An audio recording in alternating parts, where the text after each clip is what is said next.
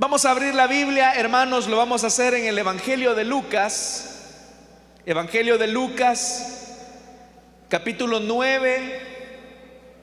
Y vamos a leer a partir del versículo 57. Evangelio de Lucas, capítulo 9, versículo 57 en adelante dice la palabra de Dios. Iban por el camino cuando alguien le dijo, te seguiré a donde quiera que vayas. Las zorras tienen madrigueras y las aves tienen nidos, les respondió Jesús.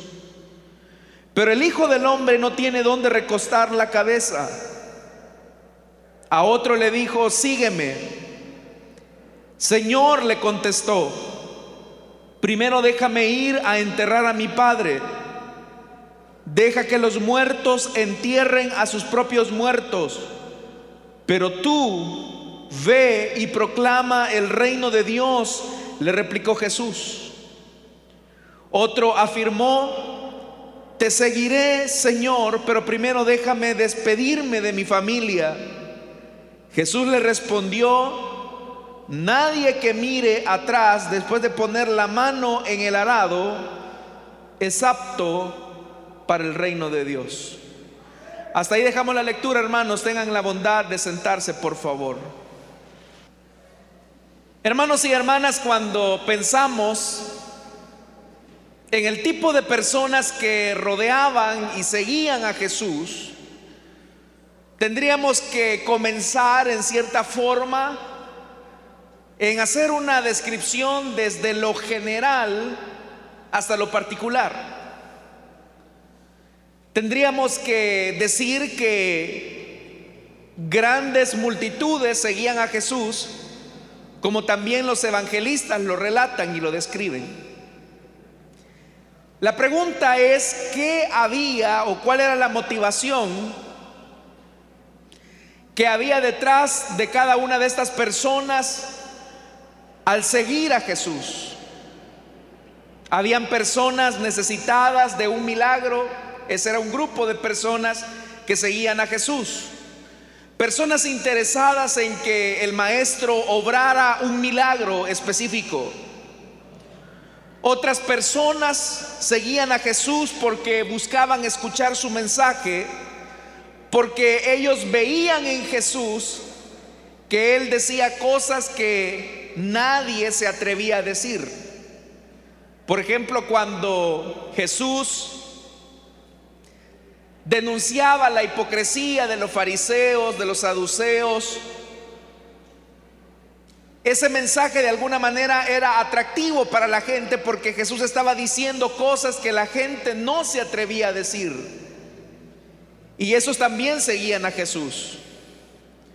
Otros seguían a Jesús porque encontraban interesante su mensaje y ellos veían que era una buena enseñanza. Incluso en algún momento se dice que al hablar acerca de Jesús, la gente se sorprendía porque ellos hablaban como, o más bien dicho, Jesús hablaba como quien tenía autoridad. Y ese grupo también seguía a Jesús. Pero de todas estas personas que he mencionado y que como ya lo dije, partiendo de lo general a lo particular, la palabra de Dios nos dice que cuando aún Jesús estaba en la fiesta de la Pascua, esto lo señala el Evangelio de Juan, dice que muchos creían en su nombre al ver las señales que él hacía. Es decir, esta gente estaba interesada por las señales que Jesús hacía y por las señales que Jesús hacía, ellos creían. Pero dice la Biblia que Jesús no les creía porque los conocía a todos y no necesitaba que nadie le informara absolutamente de nadie. Jesús no se fiaba del testimonio de ellos. A pesar, estimados hermanos, que alguien se podía sentir satisfecho al tener un grupo que lo seguía, Jesús no era así. Muchas veces los seres humanos medimos el éxito de una congregación por la cantidad, el número de personas que asisten a esa iglesia. Otros se sienten satisfechos ministerialmente por los edificios que tienen, la infraestructura, el grupo musical que tienen, el predicador que poseen.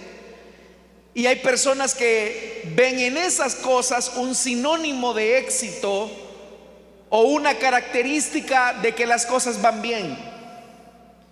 Y uno a partir de esa evaluación superficial puede hacer una, una conjetura de decir que las cosas van bien. Pero me llama bastante la atención que aquellos parámetros que el mundo actualmente considera como elementos de éxito, Jesús ni siquiera los tomaba en consideración o en cuenta. Pero aún dentro de todo ese grupo que les he mencionado, había un pequeño grupo que deseaba ser parte del grupo de discípulos. Sin embargo, muchos de ellos se sentían atraídos por lo que ellos consideraban que era auténticamente ser discípulo de Jesús. La Biblia dice en el versículo 57, dice, iban por el camino cuando alguien le dijo, en el Evangelio de Mateo se dice que ese alguien era un escriba de la ley. Es decir, era alguien que se dedicaba a copiar los textos del Antiguo Testamento para hacer copias. Tenía una buena posición porque un escriba no simplemente tenía la función de ser secretario, sino que por el hecho de estar familiarizado con el texto del Antiguo Testamento, él se convertía en un maestro. Y resulta interesante que este hombre, en su calidad y en su posición de maestro, él quiere ser discípulo de Jesús. En cierta manera, él quiere renunciar a su posición de maestro, a su posición de escriba, para tomar la posición de ser discípulo de Jesús. Y este hombre no pone ninguna objeción, no pone ninguna condición, sino que dice, te seguiré a donde quiera que vayas. Con respecto a este primer aspirante, uno podría decir, qué notable y qué noble declaración.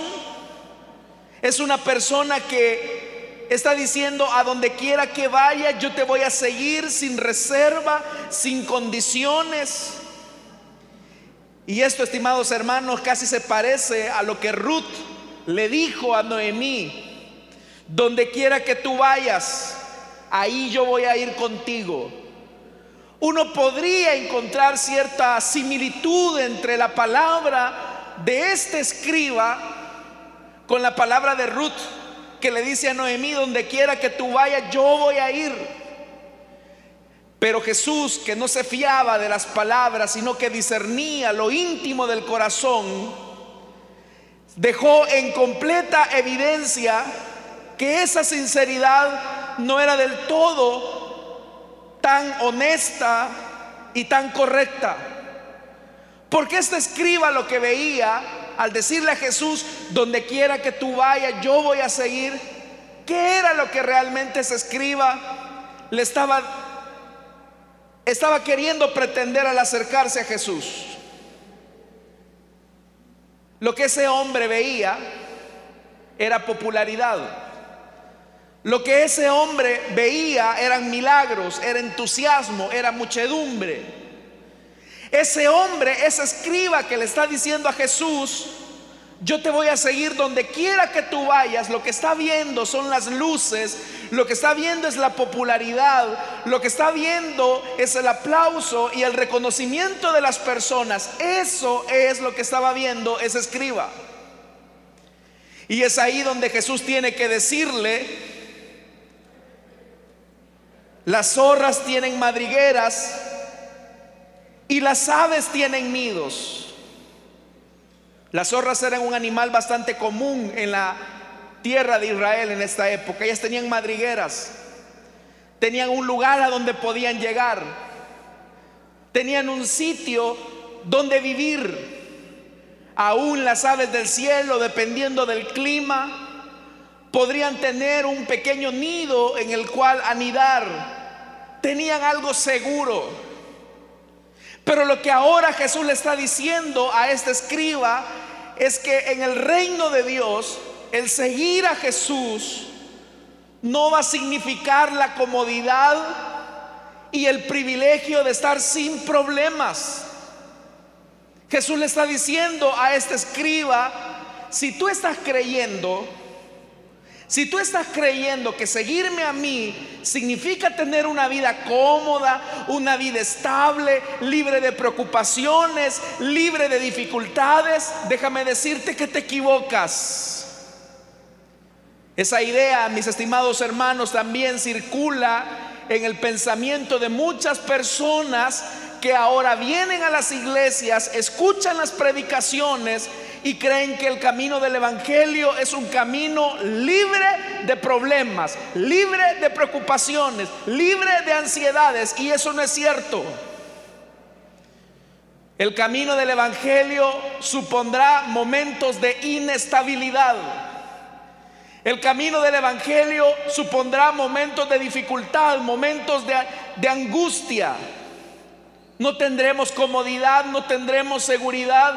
Y Jesús quiere decirles, las zorras tienen más ventaja que un discípulo, porque ellos tienen un lugar a donde llegar. Las aves del cielo tienen nidos a los cuales anidar,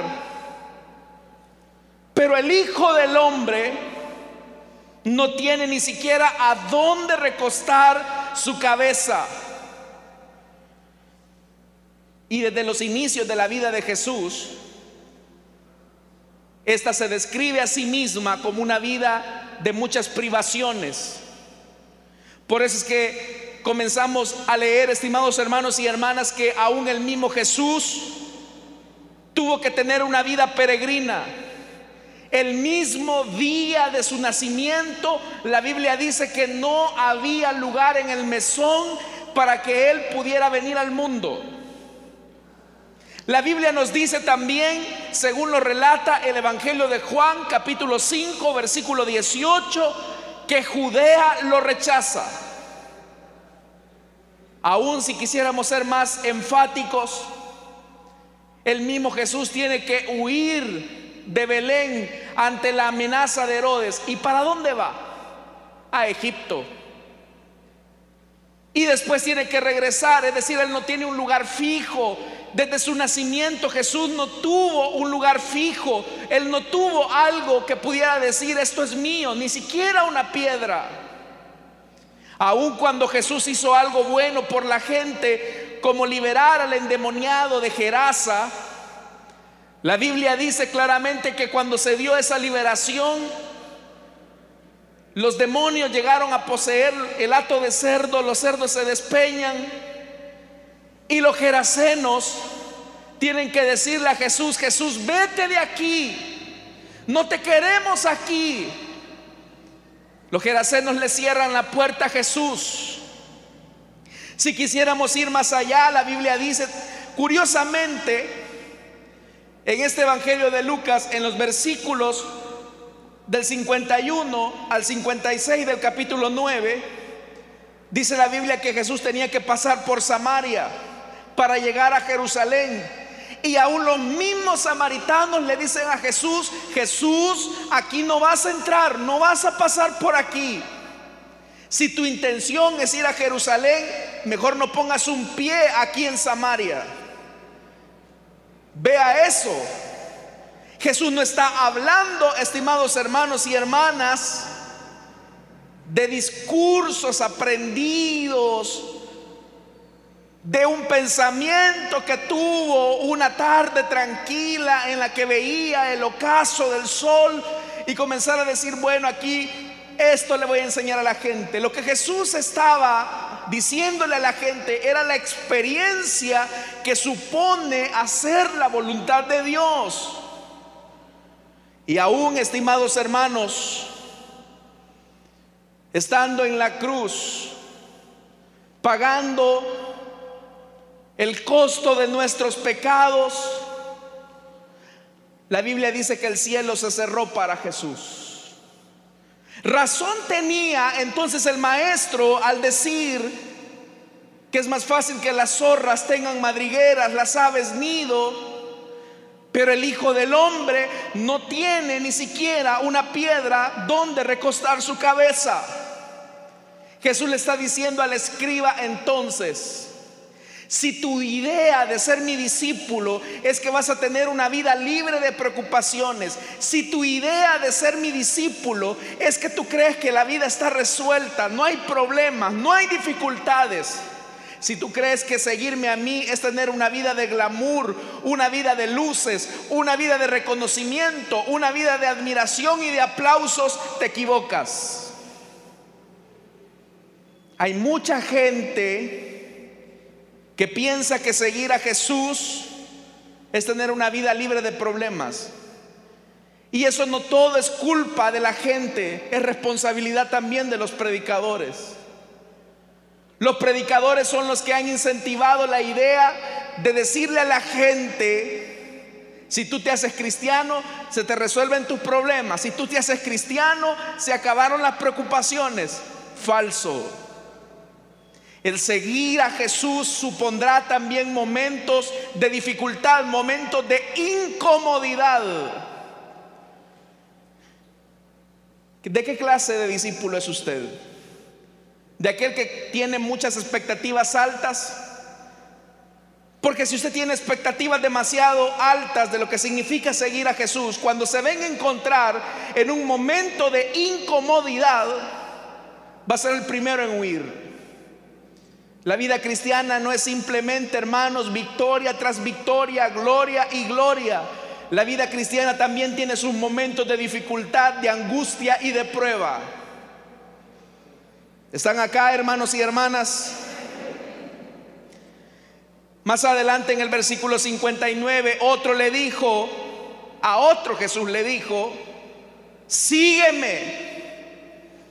Y este muy reverentemente le dice en el versículo 59, Señor, primero déjame ir a enterrar a mi padre, deja que los muertos entierren a sus propios muertos, pero tú ve y proclama el reino de Dios, le replicó Jesús. Este hombre tenía el deseo de tener una comunión estrecha con el Señor, de tener un seguimiento permanente con Él, de ser parte del círculo más íntimo de Jesús.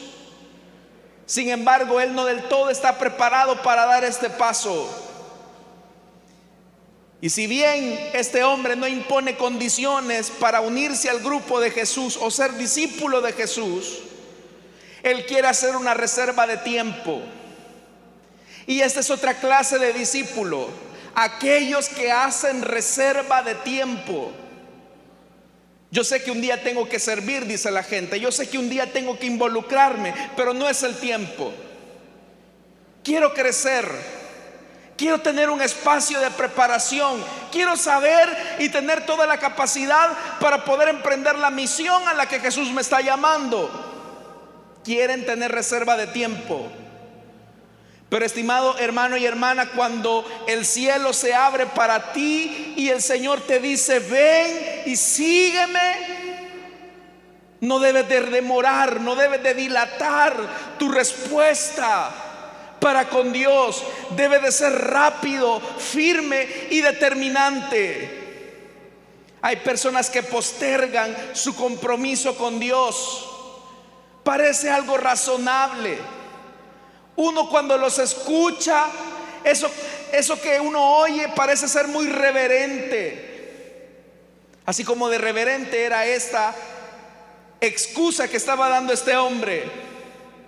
Hay gente que es muy reverente y dice cosas como, hermano, yo no quiero tomar compromisos con el Señor, ni con la iglesia, ni con la obra de Dios porque no quiero comenzar algo y dejarlo tirado. Se oye muy reverente, se oye muy reverente, pero esa es reserva de tiempo nada más.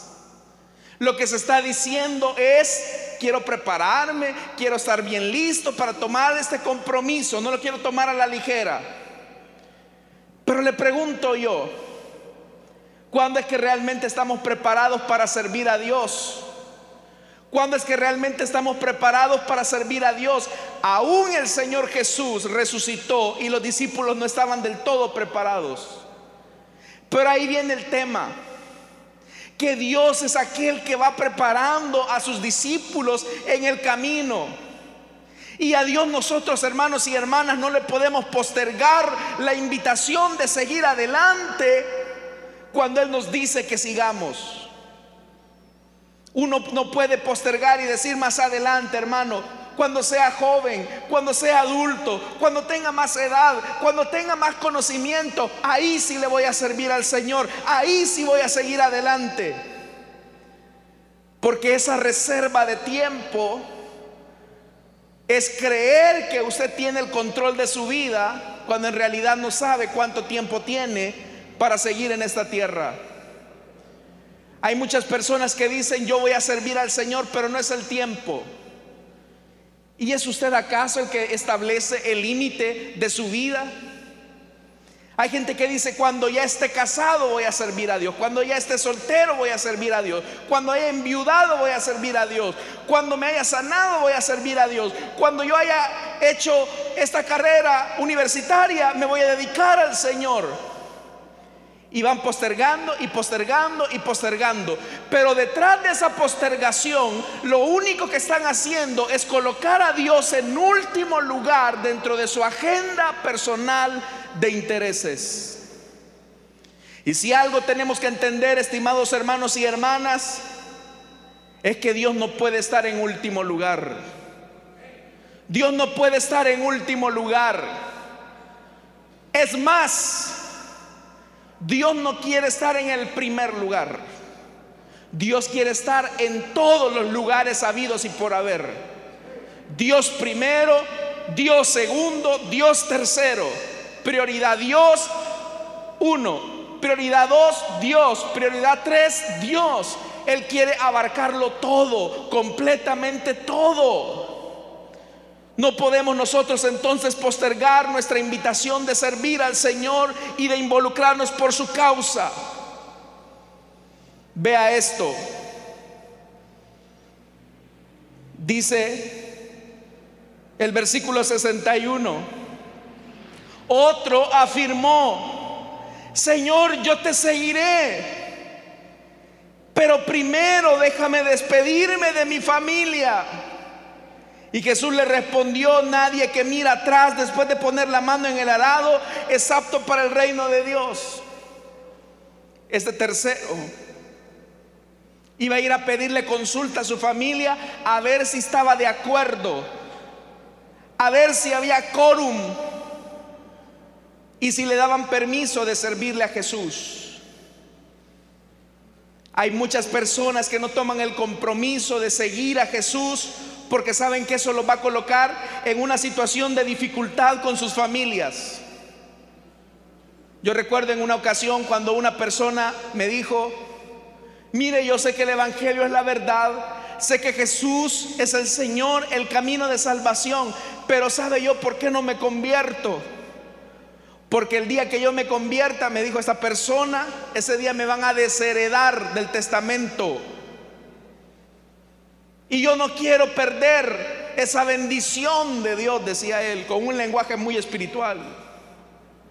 Pero estimados hermanos, nuestro corazón puede ser tan engañoso al punto de hacernos creer que detrás de todo ese lenguaje espiritual y religioso hay una devoción auténtica de seguir a Dios cuando en realidad no existe.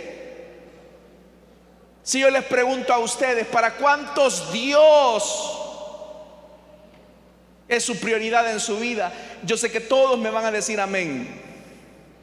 Pero cuando Dios nos pide que hagamos algo por su causa, por su reino, siempre ponemos y anteponemos nuestras prioridades, nuestras convicciones, nuestros deseos, lo que queremos. Podemos, estimados hermanos y hermanas, decir, bueno, sí, el Señor es mi prioridad. Yo amo al Señor. Y donde quiera que Dios, lo que Dios me pida que yo haga, eso haré. Y ellos se imaginan algo así como que si Dios va a mandar a un ángel y le va a decir, ven a mí, sirve en la iglesia, ayuda al necesitado. Se imaginan que Gabriel va a bajar del cielo con su presencia angelical y le va a decir algo de eso. Pero cuando Dios escucha tu palabra, que tú le dijiste, Señor, mi vida te pertenece, y Dios de repente te llama a través de algún hermano, a través de alguna hermana, a través del pastor, hermano, ¿por qué no sirve al Señor? Ah, fíjese hermano que no tengo tiempo porque este trabajo, estudio, entonces tengo mi familia y, y, yo no puedo hermano, no tengo tanta capacidad y para tomar un compromiso así, entonces yo no quiero quedarle mal al Señor ni a usted. ¿Y dónde quedó aquella palabra? A donde quiera que vayas te seguiré. ¿Y dónde quedó aquella palabra, Señor, donde me mandes iré? ¿Sabe algo, hermanos y hermanas? Lo que Dios está midiendo de la iglesia cristiana hoy en día es su nivel de disposición y compromiso con Él. Lo que Dios está midiendo ahora de la iglesia cristiana es el nivel de dedicación, compromiso con Él. Nosotros nos podemos sentir satisfechos de ver los locales llenos, de ver a las multitudes abarrotar los locales de reunión. Y mientras a la gente no se le pida que haga algo por la causa de Dios, ellos dicen amar a Dios. Pero estimados hermanos y hermanas, Dios lo que quiere saber es que tanta es su disposición para seguirlo. Porque en ese nivel de disposición y de entrega es auténticamente la evidencia de que usted es discípulo de Jesús y no es parte de la multitud. Se recuerda cuando Abraham, en su avanzada edad, Dios le concedió la bendición de tener a su hijo Isaac. Ese muchacho de 14 años que lo había visto crecer en su vejez lo tuvo en su vejez, lo amó. Pero hubo un día en que el Señor quería medir la disposición de Abraham. Y le dijo a Abraham, sacrifícame a tu único hijo, al que tanto amas. Y ante un pedido que Dios no nos ha hecho a ninguno de nosotros, ni tampoco lo hará, Abraham dice la Biblia en el libro de Génesis que se levantó muy temprano en la madrugada para ir a obedecer lo que Dios le había pedido. Y ya cuando Abraham estaba a punto de sacrificar a ese muchacho, él amaba a su hijo. Él amaba a ese muchacho, lo amaba, lo había tenido en su vejez. Y ya cuando estaba a punto de, penetrar el pedernal y atravesarlo en el corazón, un ángel del Señor apareció y le dijo, Abraham, detente, porque ahora veo que si amas, que si amas al Señor, el Señor, hermanos, había medido la disposición y el compromiso de Abraham. Si Dios nos pidiera a nosotros, hermanos, nosotros nos llenamos la boca y decimos, Señor, donde quiera te sigo, yo te amo, eres mi prioridad. Y viene Dios y te dice, sacrifica tu tiempo. Necesito que tú me sirvas en mi obra. Toma el desafío de ser líder. Toma el desafío de ser anfitrión. Ay, Señor, es que he comprado muebles nuevos y me los van a ensuciar los niños.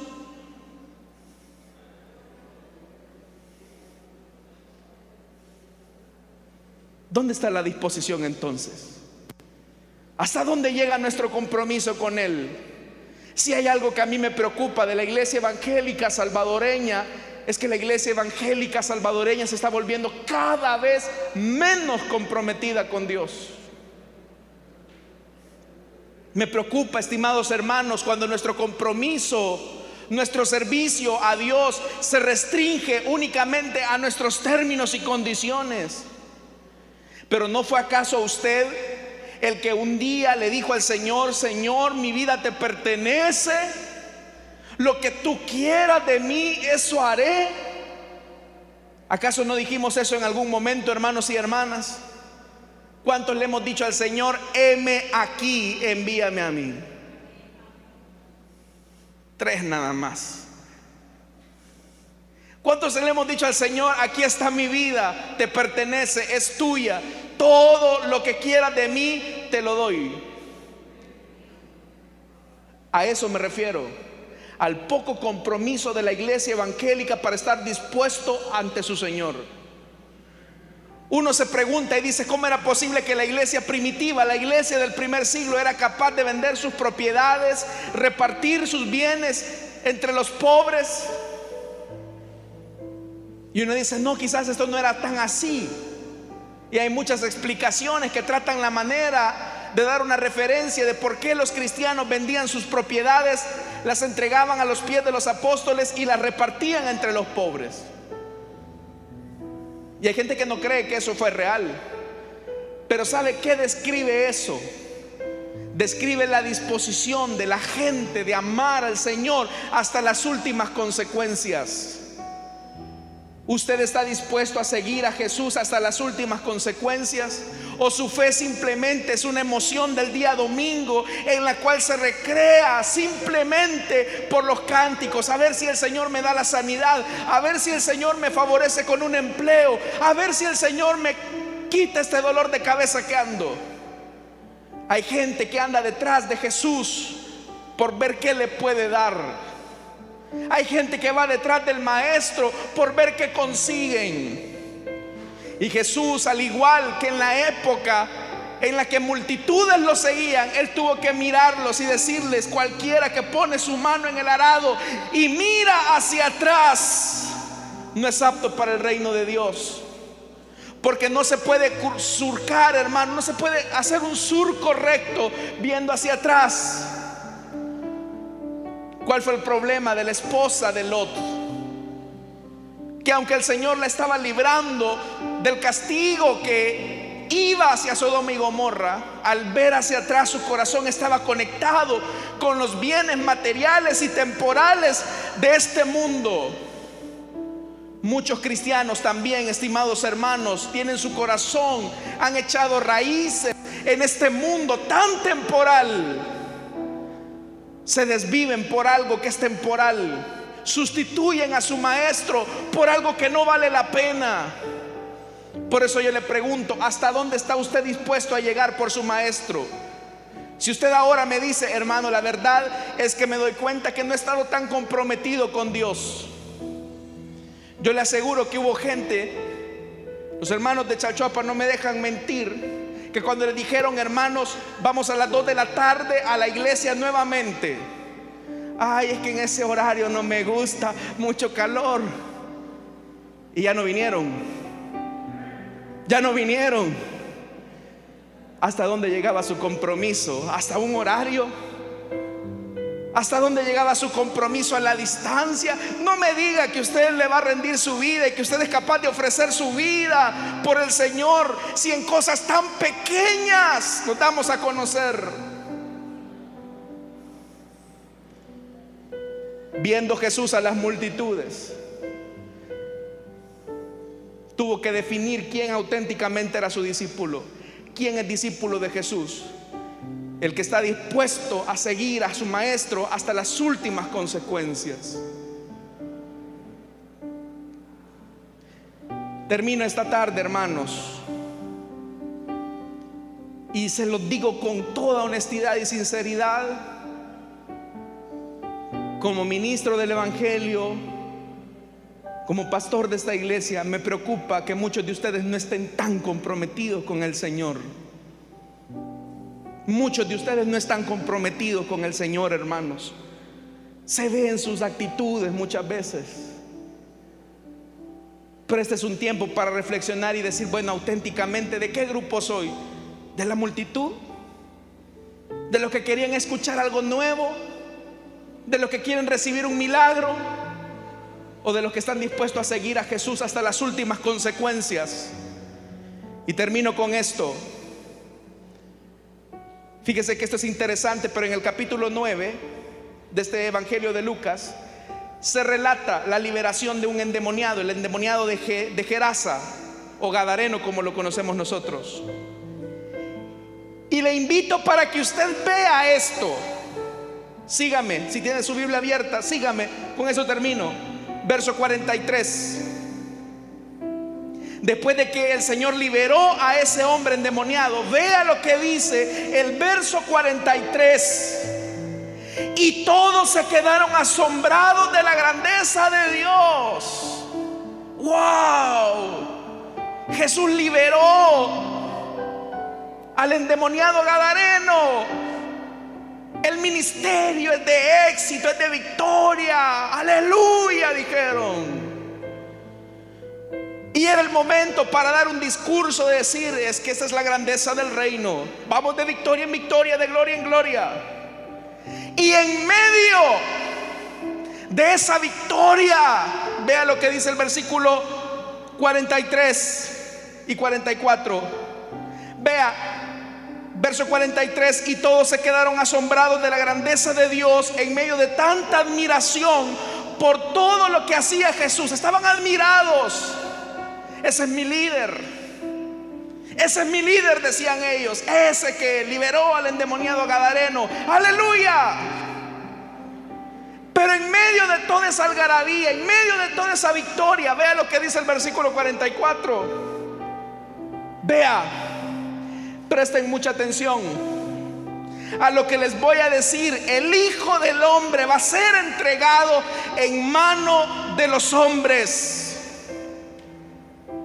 en medio de esa victoria y de esa felicidad, Jesús les está diciendo, el Hijo del Hombre va a ser entregado en medio de gente perversa que lo va a matar, que lo va a llevar a la cruz. ¿Se, ¿Se ve lo que es la claridad del Evangelio? Hay momentos de victoria pero aún en esos momentos de victoria tenemos que entender algo. Hay un precio que hay que pagar y eso se llama cruz. Cruz. Enséñeme su cruz, hermano. Enséñeme su cruz y yo le podré decir la calidad de su cristianismo y de su discipulado con él. Enséñeme su cruz para poder ver el nivel de compromiso que usted tiene, no con esta iglesia, no con el pastor, sino con aquel que murió en la cruz del Calvario. Muéstreme su cruz, muéstreme su compromiso.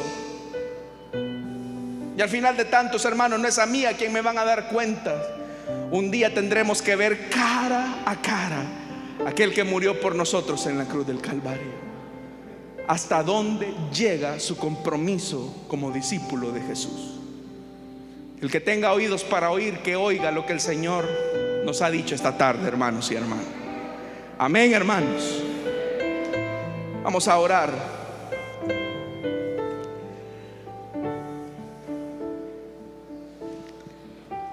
¿Hasta dónde llega su nivel de compromiso, hermanos?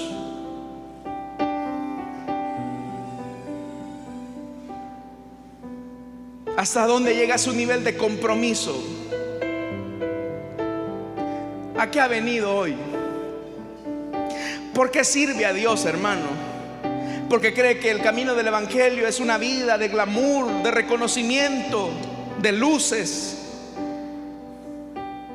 ¿O ha venido porque usted desea rendir su vida completamente a Él, sin reserva, sin condición? ¿Hasta dónde llega su compromiso como cristiano? Mientras no le pidan que haga algo por Dios. Que Dios nos ayude, hermanos. Si hay alguien en esta tarde que quiere entregarle su vida a Jesús, puede ponerse en pie. O reconciliarse, puede ponerse en pie. Vamos a orar por usted. ¿Hay alguien? Que desea entregarle su vida a Jesús o desea reconciliarse. Yo sé que esta tarde el mensaje ha sido, estamos comprometidos con Él hasta la muerte. Y sé que es un mensaje no atractivo, no les he venido a hablar de sanidad, de provisión, de fortaleza, les he venido a hablar que para seguir a Jesús tenemos que estar comprometidos hasta la muerte. ¿Usted se quiere comprometer con Jesús esta tarde? ¿Hay alguien que quiere entregarle por primera vez su vida o que desea reconciliarse?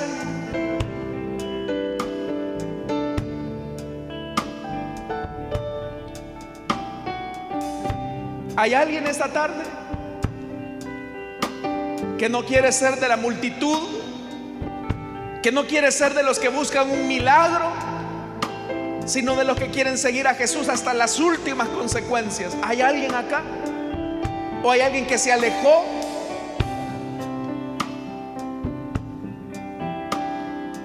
Póngase en pie. No tiene que venir hasta acá. Queremos orar por usted.